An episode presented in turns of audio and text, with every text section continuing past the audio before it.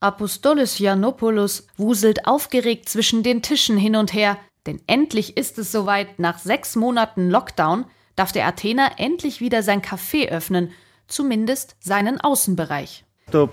Das erste und vorherrschende Gefühl ist, dass wir endlich zu etwas wie einer normalen täglichen Routine übergehen können, dass wir arbeiten gehen und uns finanziell erholen können. Die vergangenen Monate waren hart für viele Gastronomen. Die meisten haben versucht, sich mit Lieferdiensten über Wasser zu halten. Außerdem gibt es staatliche Hilfen, doch Gastronomieverbände und Gewerkschaften kritisieren, dass diese zu niedrig seien. Laut einer Umfrage der Gewerkschaft JCW von Ende April haben mehr als 44 Prozent der Betriebe keinerlei Rücklagen mehr. Die Öffnung der Gastronomie ist deshalb für viele Betriebe überlebensnotwendig.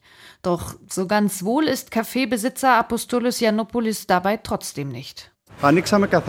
Es ist klar, dass wir nur öffnen dürfen, weil in ein paar Tagen die Tourismussaison beginnt. Es macht aber eigentlich keinen Sinn, dass wir schließen mussten, als wir 300 Neuansteckungen pro Tag hatten und jetzt mit 3000 wieder öffnen dürfen.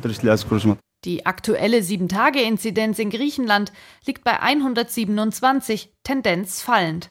Aber wie werden sich die Öffnung der Gastronomie und der Tourismus auf das Infektionsgeschehen auswirken? Der zuständige Minister Adonis Georgiadis gibt sich vorsichtig optimistisch. Das Virus ist immer noch da. Deshalb müssen wir uns alle bemühen, die Sicherheitsmaßnahmen einzuhalten. Aber wir sind optimistisch, dass alles besser wird. Zu diesen Maßnahmen gehört, dass das Personal in den Gastronomiebetrieben zweimal pro Woche einen negativen Corona-Schnelltest vorweisen muss. Außerdem besteht für alle Mitarbeiter Maskenpflicht. Und die Ausgangssperre bleibt vorerst bestehen.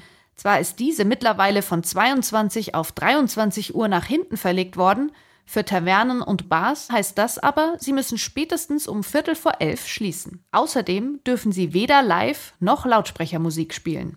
Beides sehr ungewöhnlich für griechische Verhältnisse, aber besser als nichts, findet Apostolos Janopoulos. Doch richtige Hochstimmung will trotzdem nicht aufkommen.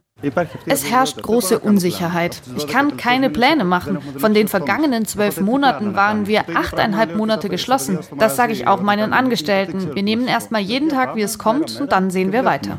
Dank Kurzarbeit musste er bislang niemanden entlassen.